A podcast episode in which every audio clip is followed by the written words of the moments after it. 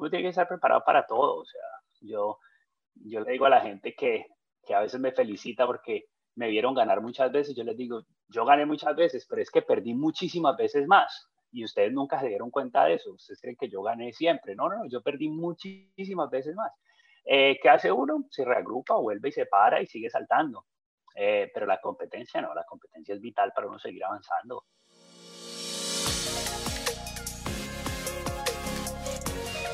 Hola people, bienvenidos a Factor Esencial. Gracias por estar aquí conectados una vez más con nosotros.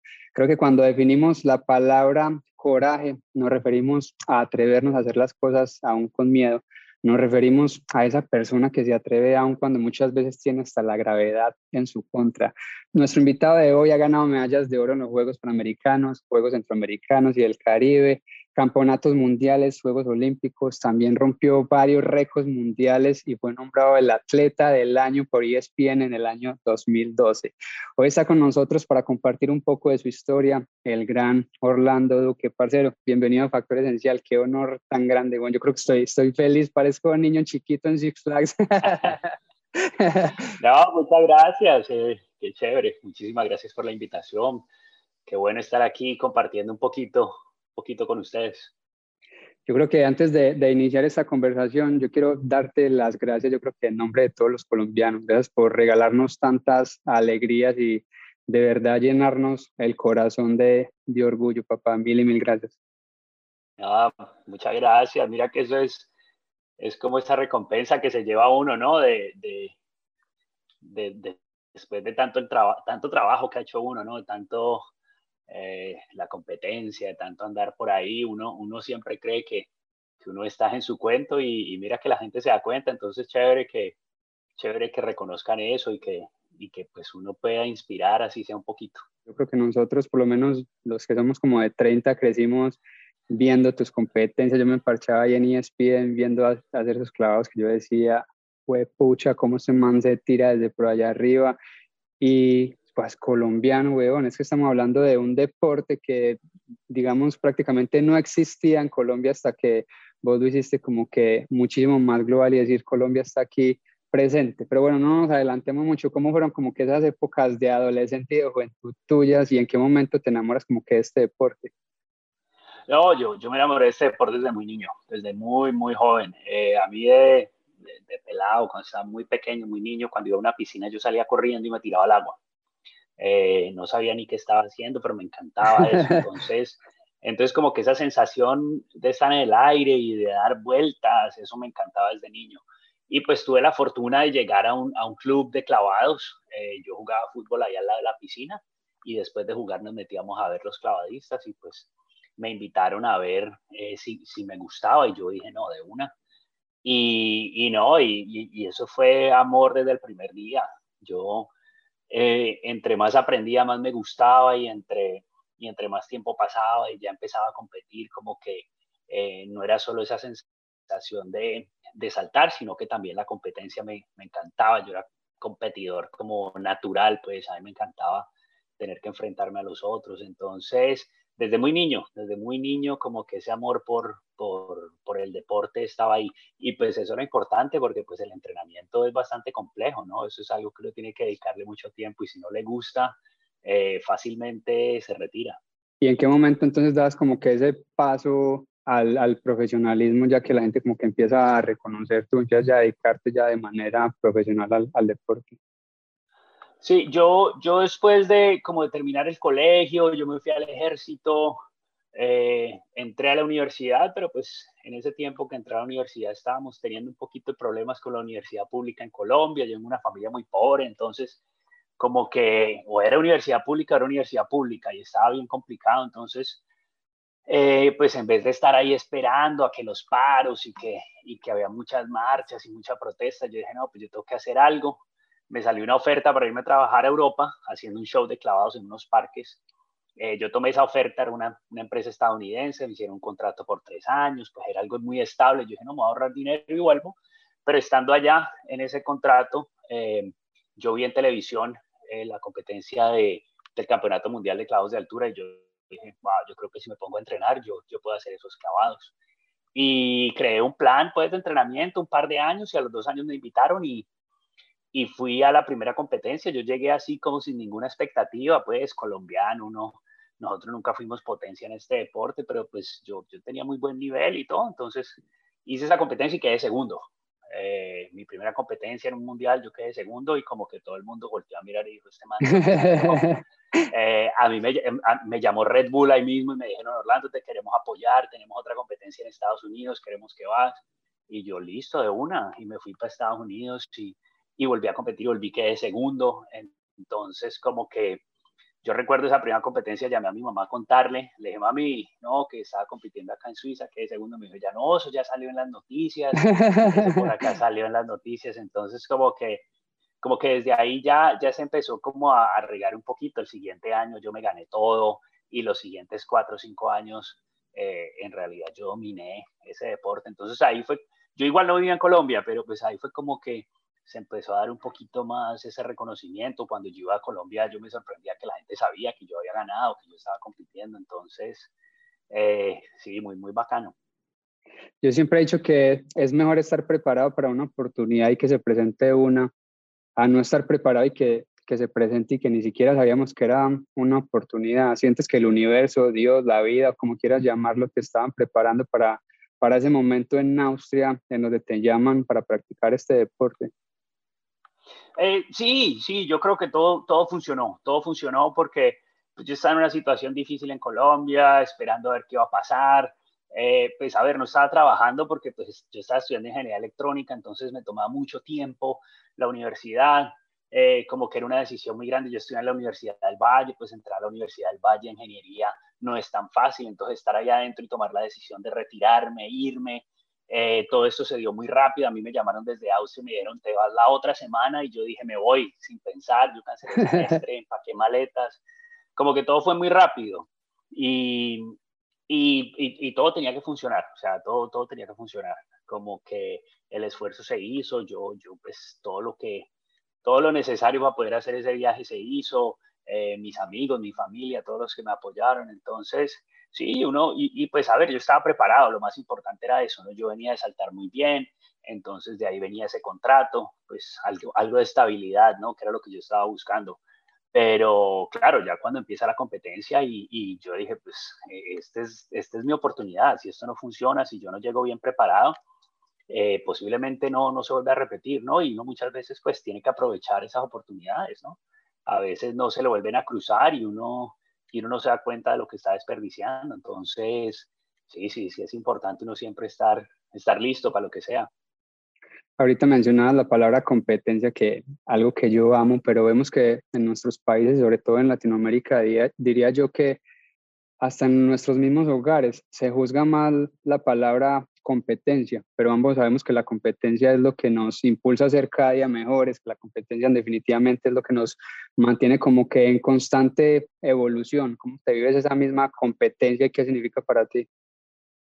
No, la, competencia, la competencia dentro de todo lo que es eh, justo, dentro de todo lo que es serio, dentro de todo lo que es respetable, la competencia es, es, es buena, ¿no? Eh, el problema de la competencia es cuando se vuelve desleal, cuando hay trampa, cuando hay, eh, cuando quiere uno aprovecharse del otro, cuando uno quiere adelantarse, que pues desafortunadamente en nuestros países a veces somos muy así, ¿no? Entonces, e, esa, esa parte no tanto, pero pues cuando es una competencia en la que, eh, hombre, los deportistas contra los que yo compito son mis mejores amigos. Eh, en la competencia yo les quiero ganar, ellos me quieren ganar. Así de sencillo. Y uno, uno solo, tiene que ganar. Uno, solo, uno solo gana, el resto no. Pero terminamos y seguimos siendo amigos. Y en la próxima competencia me ganará uno o le ganaré yo, pero, pero, pero eso es todo dentro de lo que es justo, dentro de lo que es eh, un, un, digamos, un juego limpio.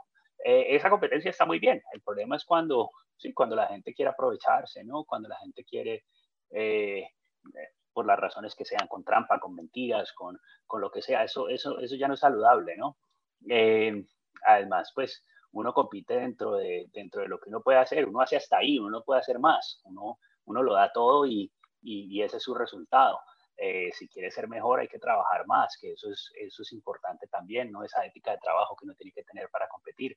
Pero no, la competencia para mí es, a mí me encanta. Yo, yo en todo, en todo lo que puedo competir, a mí me encanta y siempre quiero ganar. Entiendo además que no se gana siempre, eso es importante también. El problema es que eh, eh, la mayoría de la gente que quiere competir con trampas son malos perdedores y cuando uno compite así muchas veces pierde y, y el mal perdedor es, es difícil, ¿no? Entonces uno también tiene que, uno tiene que estar preparado para todo. O sea, yo, yo le digo a la gente que, que a veces me felicita porque me vieron ganar muchas veces, yo les digo, yo gané muchas veces, pero es que perdí muchísimas veces más y ustedes nunca se dieron cuenta de eso. Ustedes creen que yo gané siempre. No, no, no, yo perdí muchísimas veces más. Eh, ¿Qué hace uno? Se reagrupa, vuelve y se para y sigue saltando. Eh, pero la competencia no, la competencia es vital para uno seguir avanzando. Y siempre la tomaste de esa manera, o sea, ahorita decías que también jugaste al fútbol de pelado, siempre te estabas a ese nivel de competencia de, de ser siempre el mejor, de ganar. Sí, sí, sí, sí.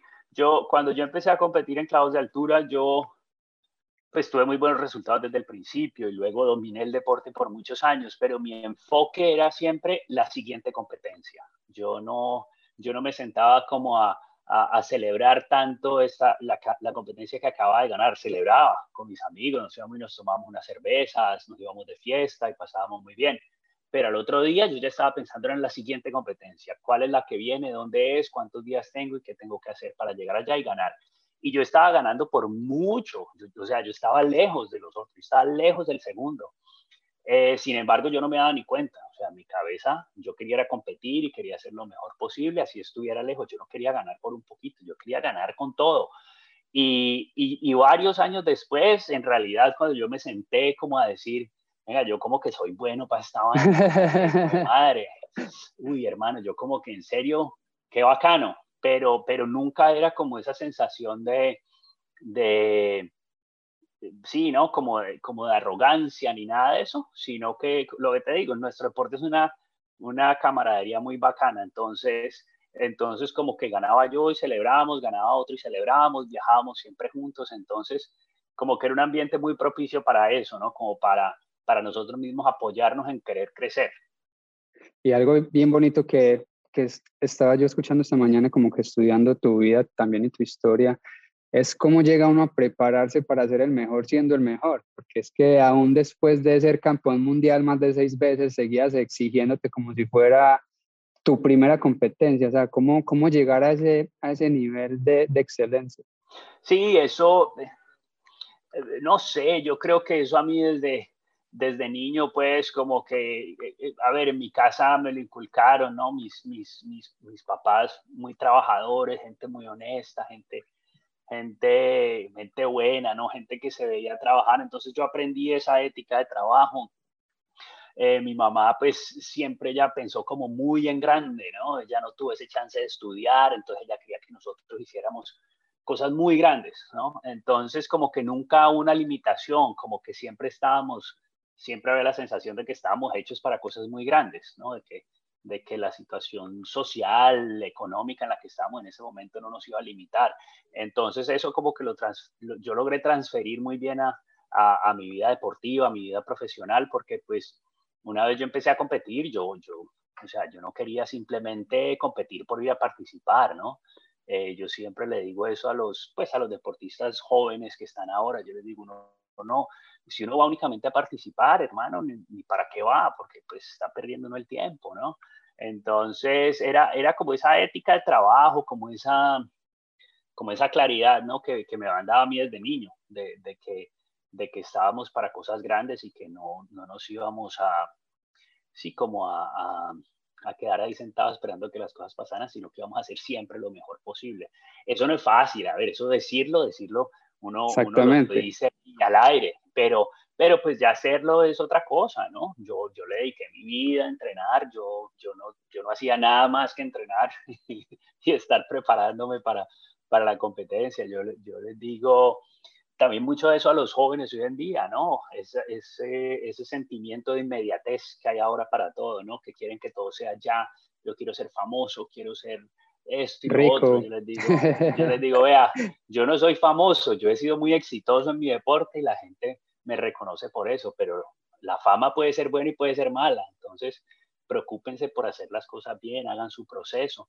Y, y uno tiene que aspirar a cosas grandes, o sea, uno puede, eh, por más que, imagínate yo como colombiano llegar a competir contra las potencias Rusia, Estados Unidos, Inglaterra, Francia, Canadá, Australia, y yo llegar a meterme a decir, no, hermano, no, aquí no va a hacer nada, no, uno tiene que llegar convencido y sabiendo que, que uno también tiene con qué competir.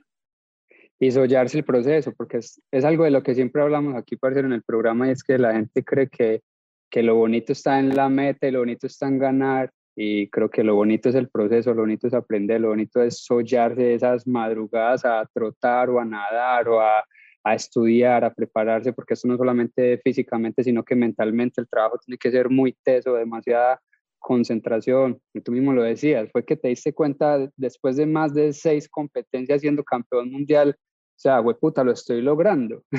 Cuando el que llega muchas veces al primero ya, o sea, ya lo logré y ya. Y es que eh, eh, eso es algo como que estaba como que analizando, y es que vemos muchos deportistas que llegan a una edad donde se retiran del deporte y aún cuentan con miles de seguidores y vemos que en, al cabo de un par de meses ya están gordos, ya están salidos totalmente de ese estado como que de excelencia en el que siempre los veíamos competir. Llegan a ese momento como que pareciera que nada hubiera pasado como que en sus vidas y ese atleta que veíamos en buenas condiciones físicas desaparece por completo. En cambio, vos por el contrario, porque ya tenés más de 45 años, sí, ok, y seguís ahí, weón, dándole, camellándole y siempre con esa condición física ¿Cómo llegar a ese estado de excelencia aún ya estando fuera de la competencia? a ver, eh, esa, esa parte es, es, también importante, ¿no? Cuando, cuando uno se retira, yo me retiré hace un par de años, eh, darle un descanso al cuerpo, el mantener el cuerpo a ese nivel es muy complicado. Eh, yo, pues yo, yo siempre trato de como de compartir eso, yo digo, eso, esto no es que yo tenía un secreto y que yo me sabía el secreto y con eso yo ganaba, no.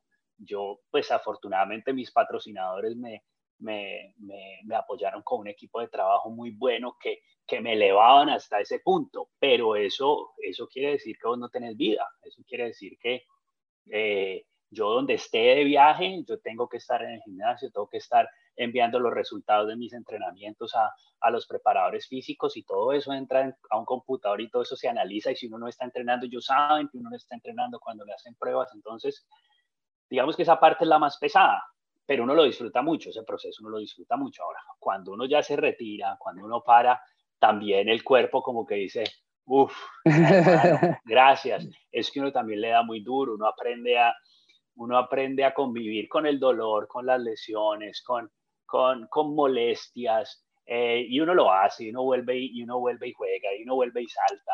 Eh, pero sí llega el momento en que, en que uno, uno dice, ya, ya, yo, yo sigo entrenando porque me encanta, pero estoy entrenando el 30% de lo que entrenaba cuando competía. O sea, no, no se compara eh, en realidad. No, no, pues yo no tenía vida. O sea, era, era a ver, es un trabajo, que eso es lo otro que la gente no, no entiende.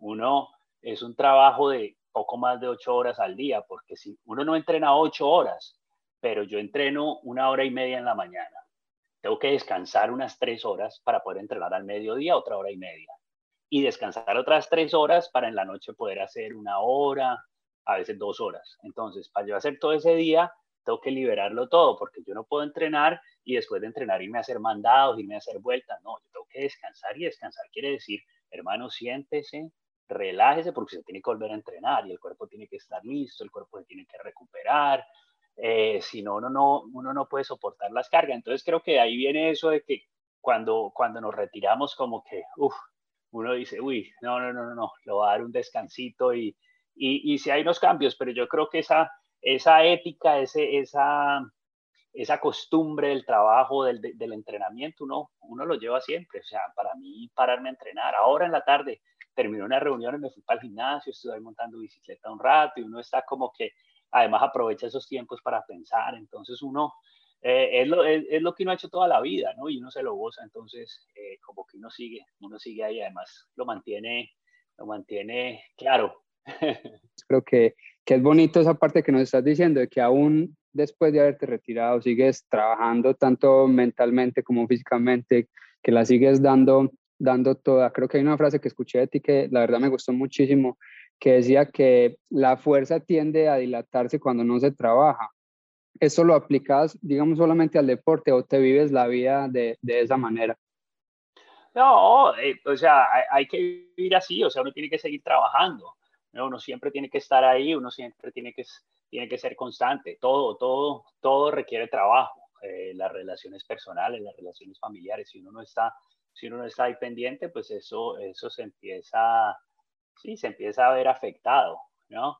Eh, también, por ejemplo, los deportistas estos que se retiran y tienen eh, algún tipo de problema. Yo, yo estoy en un comité de atletas aquí en la Federación Internacional de Natación y nosotros nos enfocamos mucho en esa parte del retiro, esa transición, porque es que eso no es fácil. O sea, de un momento a otro, eh, o sea, tú eras el centro del mundo y era, tenías la admiración de todos y, y, donde tú llegabas te abrían la puerta y te llevaban cargado y todo el mundo gritaba tu nombre y, se acabó te retiraste y, y, chao. Entonces mucha gente no asimila eso muy bien. Hay gente que el retiro viene de, después de una lesión, entonces esa parte es complicada también. Eh, uno de un momento, que, que, le quiten a uno lo, lo, lo, más preciado de un momento a otro. Entonces eso es complicado, eso es, eso es una parte difícil en, en el deporte y, y, desafortunadamente se ve mucho, ¿no? Pero pues hoy en día uno, trata de, preparar a los deportistas un poco mejor, ¿no? No solo físicamente, sino mentalmente. Eh, a veces nos enfocamos mucho en esa parte de, la fuerza o, lo, entendemos solo como fuerza física, ¿no? Hay que, tener, hay que tener fuerza mental, hay que tener capacidad mental también para uno, para uno poder enfrentarse a lo que va a venir, porque es, lo que te digo, eh, la gente cree que uno siempre gana y, en realidad uno pierde muchísimas veces más, entonces eh, esa fortaleza física que obviamente uno vuelve y, regresa y compite de pronto más fuerte, pero la fortaleza mental para uno, para uno poder enfrentarse a, esos, a esas malas rachas y volver a, a salir. Entonces, eh, eh, esto, es, esto es bien interesante. ¿Hubo algún momento hablando de eso donde, no te, donde perdiste y dijiste, no, ya no, no, no voy más, eso no es para mí? no, no, no, no. Yo, mira que pues sí, a, ver, mi carrera, yo, yo fui muy afortunado, que, que, pues muy exitoso, una carrera muy, de muy buenos resultados. Y, y, digamos que yo logré vivir toda mi carrera hasta el fin como yo quise, ¿no? Eh, yo, por ejemplo, cuando me iba a retirar en el 2015, yo dije, me retiro en cuatro años. Eh, mucha gente se tiene que retirar porque no vuelve a clasificar, queda por fuera del ranking, se lesionan, eh, algo, mientras que yo tenía la oportunidad de tomar esa decisión, competí hasta el último día, yo estaba en mi top 10 hasta el último día de competencia que, que participé, me retiré muy bien, la gente me decía, pues te retiras y estás saltando bien. Eh, entonces como que nunca, nunca hubo ese momento en que yo decía, uy, no, qué pereza esto, qué estoy haciendo. Fue el contrario, antes cuando las cosas no funcionaban, que salía, salía mal una competencia por, porque se planeó mal o tenía alguna lesión porque pues había de pronto descuidado algo, eh, en vez de decir, no, no, dejemos esto, que esto ya no va a funcionar. Eh, por el contrario, como que con el equipo mío nos, reagrupábamos y tratábamos de analizar todo y, ver y, buscar la forma de volver mejor, ¿no? No, la más fácil es, no, yo no vuelvo, me voy a ir a hacer otra cosa, eh, pero, pero no, no, no, o sea, yo quería, yo quería hacer eso hasta el momento en que yo decidiera que, que no lo iba a hacer más. Qué bendición y qué gran ejemplo de vida, parcero. Ahorita entonces, ¿qué, qué estás haciendo ya que te retiraste? Que vemos que también sigues viajando y sigues recorriendo el mundo. ah, no, pues ahora estoy haciendo un poquito de todo. Chévere porque ahora tengo mucho tiempo para hacer eh, muchas más cosas. Pues yo con la Federación Internacional de Natación, yo soy miembro del Comité de Atletas. El Comité de Atletas es un grupo eh, global de deportistas dentro de las seis disciplinas de la natación. Eh, y nosotros lo que hacemos es velar por el bienestar de los atletas a todos los niveles, desde campeones olímpicos hasta el club de la esquina, o sea, asegurarse de que haya los mejores reglamentos, que hayan las mejores instalaciones, de que se traten de aplicar los mejores programas, de que puedan alcanzar, eh, pues no solo los países que son potencias, sino que haya un programa de desarrollo hacia los países más pequeños. Entonces, pues yo soy eh, miembro de uno de, de, ese comité. Aparte de eso, soy el, el, representante de los atletas en el comité técnico de clavos de altura, que es mi deporte. Entonces también yo tengo ahí, pues, no, no voto en ese comité, pero tengo voz para, para tratar de eh, sí, de representar a los atletas, claro, de, de, poner la voz de los atletas, porque ellos son, eh, son, son, son, varios señores y señoras que están decidiendo por el deporte y, y, toman muy buenas decisiones, pero pues muchas veces no, no toman en cuenta mucho a los atletas, entonces yo hago esa parte. Estoy apoyando el equipo de Colombia. Yo no soy entrenador, sino que los apoyo pues de, de buena gente, porque desafortunadamente en Colombia todavía no tenemos eh, establecido un equipo de trabajos de altura, no hay entrenador, entonces aquí a Abu Dhabi están llegando hoy, hoy en la noche están llegando cuatro deportistas colombianos que pues eh, poco a poco los he ido apoyando, ¿no? Como para que compartiéndole mis experiencias, a ver si logramos establecer un, un programa de clavos de altura. Yo no tengo tiempo para ser el entrenador, pero pues yo podría por ejemplo, lo que hacemos ahora, crear el programa de entrenamiento y que lo, y que lo ejecute un entrenador. Yo estoy, yo estoy bastante ocupado, estoy haciendo muchas charlas eh, motivacionales para muchas empresas en Colombia, en el extranjero también, que eso es, eso me gusta mucho, compartir mi historia. Eh, yo les digo, yo, yo les estoy contando en mi vida, no les estoy contando los 12 pasos para el éxito que lo leí por allá en un libro y lo aprendí en la universidad, les digo yo, todo esto que les voy a contar, cada segundo lo he vivido y, y eso ha funcionado muy bien y eh, sigo saltando, sigo saltando, que pues eh, es lo que me gusta, pero pues obviamente ya mucho más relajado, estoy haciendo proyectos de aventura, eh, estoy haciendo clínicas de entrenamiento, viajo por ahí a hacer workshops con los, con los otros atletas, estoy trabajando con medios de comunicación, entonces chévere poder estar ahí en todos los eventos. Eh, durante el año estoy en todas las competencias, eh, entonces como que no me alejo tanto del deporte y pues también es chévere porque pues como que los deportistas se apoyan mucho en mí y, me preguntan muchas cosas y pues para mí muy chévere también poder estar ahí presente. Entonces, eh, sigo, sigo ahí involucrado en el deporte, vamos a ver, vamos a ver con qué seguimos, a ver dónde, dónde vamos a dar después de todo esto. O si nos regalas por ahí un, un libro, ¿no te han propuesto escribir un libro? Ah, sí, no, no, yo, yo acabo, pues no acabo. Para mi retiro hicimos un, libro de fotografías mío eh, con una historia muy, muy bacana. Está por ahí en Amazon, por ahí está la venta, se llama High Diver.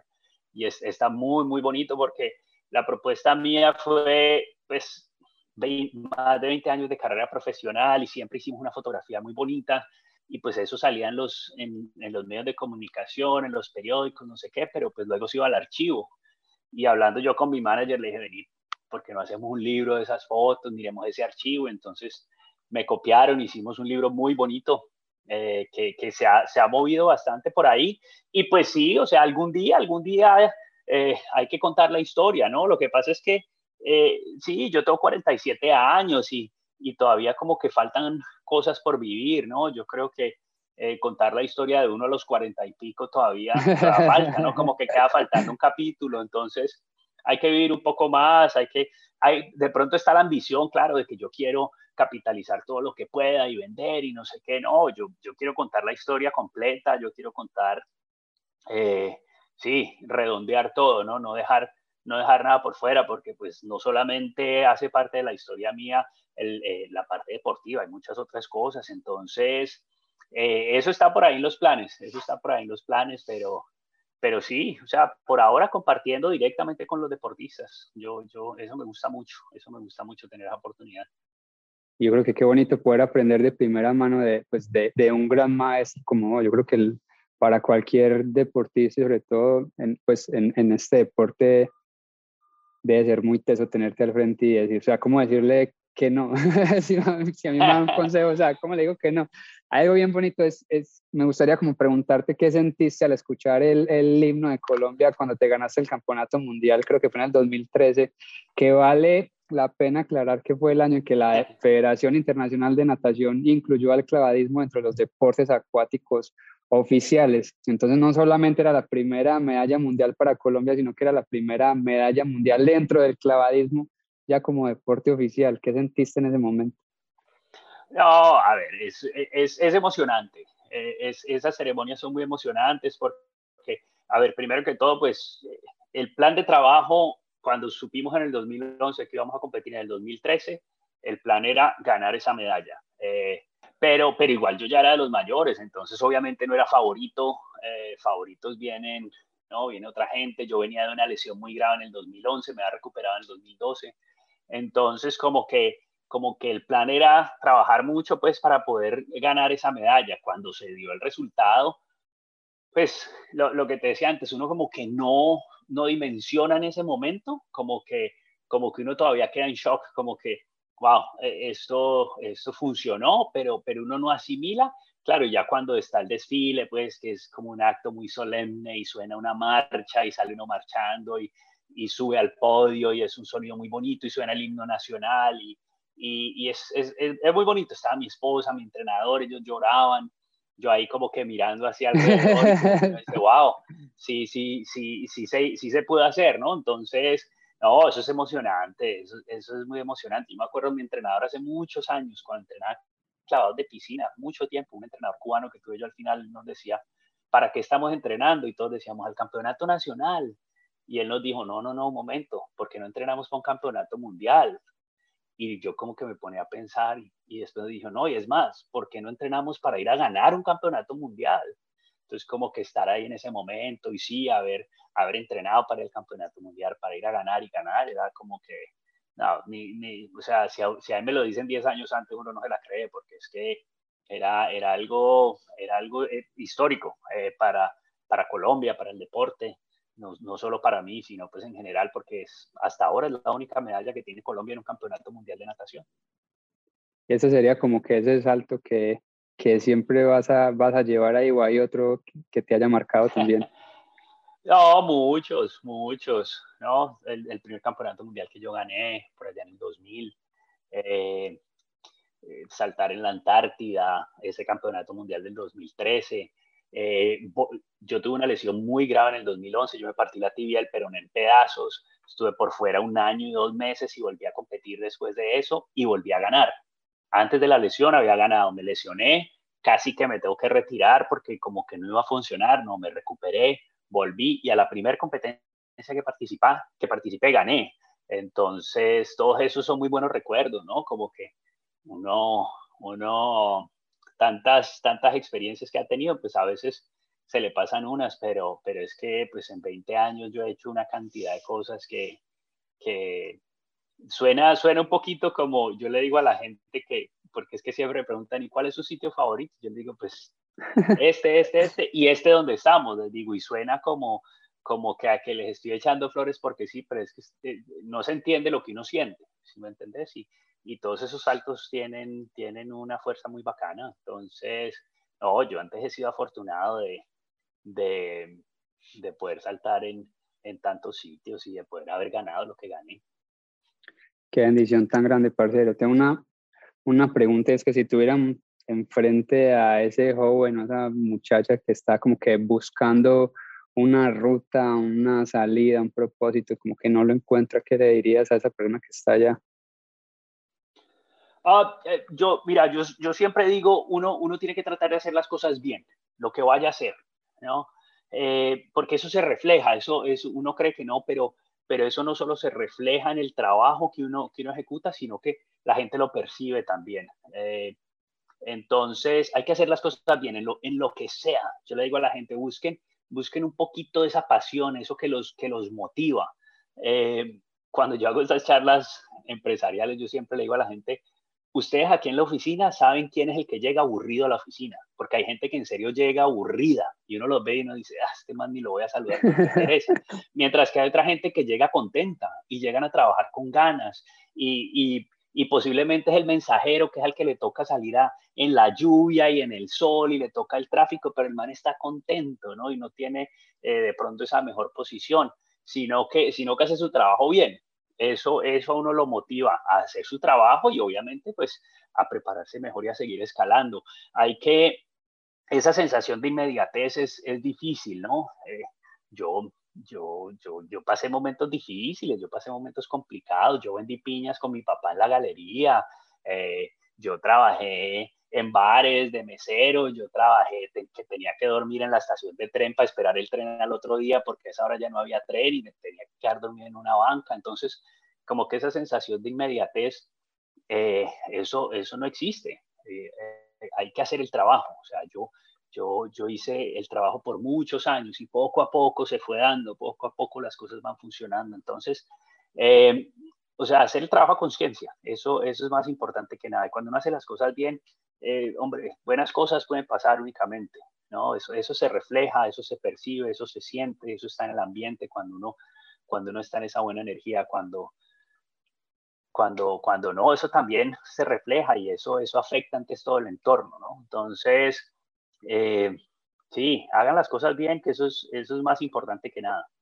Qué bonito mensaje, parcero. Yo creo que algo bien, bien como que bacano que resalto de vos y que lo escuchaba también en como que en varias entrevistas anteriores, era que nosotros como latinos muchas veces como que siempre decimos si Dios quiere, si Dios lo permite, o Dios no lo quiso así, o, o las pues no salieron como Dios lo quería.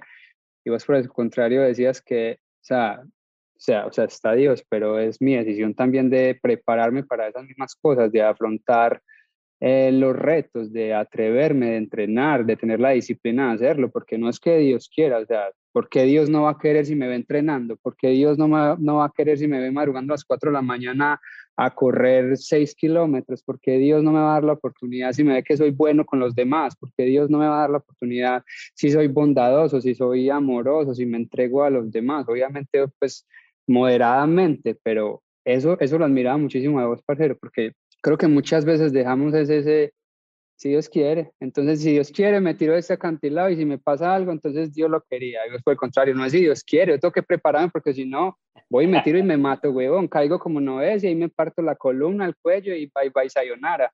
Entonces, eso lo admiraba mucho de vos, parcero, y, y quería traerlo como a colación porque me pareció bien, bien bacano.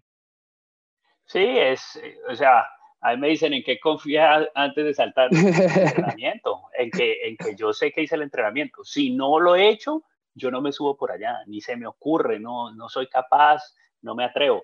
Pero en qué confío en que yo hice el entrenamiento, que estoy preparado físicamente, mentalmente estoy listo, técnicamente estoy listo, sé exactamente qué voy a hacer y lo hago. Entonces, eh, en esos momentos uno tiene que confiar en uno mismo, en que uno está haciendo, en que uno ha hecho el proceso en que uno ha respetado el proceso y uno, y uno ha sido consciente de eso. Uno, eh, yo les digo, aquí no hay secretos, aquí no hay suerte ni siquiera, aquí hay es eh, preparación y trabajo. Lo que ustedes creen que, que, que suerte, eso es, es, es, que uno le dedicó el tiempo. Entonces, a veces, sí, a veces nos quedamos un poquito cortos.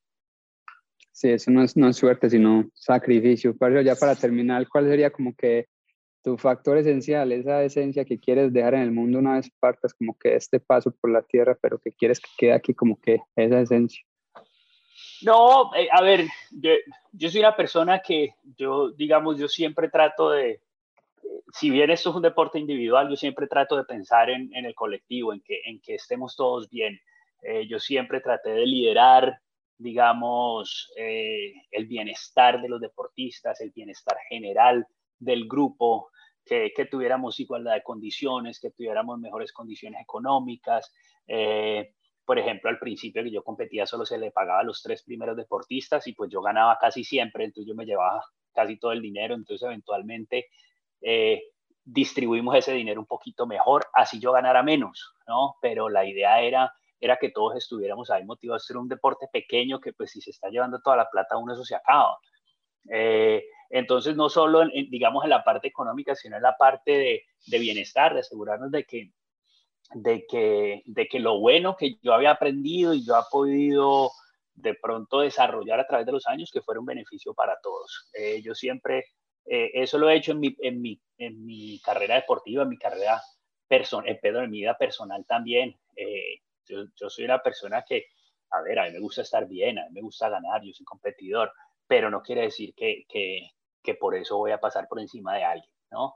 Eh, al final, al final, eh, nadie lleva nada de acá, ¿no? Entonces, eh, el respeto que, uno, que, le tiene la gente que uno se ha ganado, yo creo que vale mucho más. Y eso viene de eso, ¿no? De, de que la gente reconoce que, que, yo, digamos que para llegar a donde yo llegué no, no me tuve que aprovechar de nadie, no, no tuve que, que, pasar por encima de nadie, sino que gané siempre de una forma muy, muy limpia y, y digamos que eso se transmite, eso dentro del deporte, dentro del grupo de gente que trabaja conmigo, que me conocen, eh, saben que cuando yo levanto la mano y abro la boca es porque voy a decir algo que, que, que es muy relevante al, al, bienestar del deporte y de los deportistas. Eso es importante, no, no solo bienestar personal. Y, creo que eso la gente lo ha aprendido a reconocer y, y hoy en día, pues, eh, por eso sigo acá, ¿no? Después de más de 30 años compitiendo, eh, sigo acá, porque pues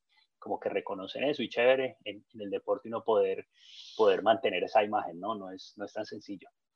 Claro, y qué bonito poder seguir aportando aún estando fuera, digamos, de la competencia. Padre de todo corazón, mil y mil gracias. Yo creo que cuando, cuando yo inicié esta idea de, de, factor esencial, te logro que, que estabas dentro de esos invitados que tenían que estar sí o sí, porque para mí eres el ejemplo del deporte colombiano. O sea, para es eso, weón, es, es coraje, es berraquera, es sacrificio, es lo que nos decías ahora, no creo que nadie sabía eso de que vendiste piñas o te la guerreaste de mesero, o sea, nadie sabe, nadie sabe por, lo, por la mierda que uno tiene que como que irse comiendo durante todo el camino para llegar allá y mirar y darse cuenta, güey, puta, todo lo que logré. Pero nadie se da cuenta como que esos pequeños procesos y esos pequeños momentos que al fin y al cabo son como que los que lo blindan a uno y lo forjan y le van poniendo como a uno una, una coraza de decir, o sea, yo soy capaz y voy para adelante con, con lo que se ponga enfrente, voy para adelante, parcero, y qué bendición de todo corazón, parcero, mil y mil y mil gracias. No, muchas gracias a ustedes, qué chévere, muchas gracias por la invitación. Eh, bacano poder uno compartir un poquito la historia. Eh, hay, hay mucha más historia para contar, pero pues ahí como que muy resumido contamos las partes más importantes y, y pues si algo, si, si esto le despierta algo a una persona, pues creo que cumplimos cumplimos la labor. Muchísimas gracias. A vos, parcero, ya ahí vamos a leer el libro ya en unos cuantos años y sí vamos a leer la historia completa. así es, así es, ese es el plan.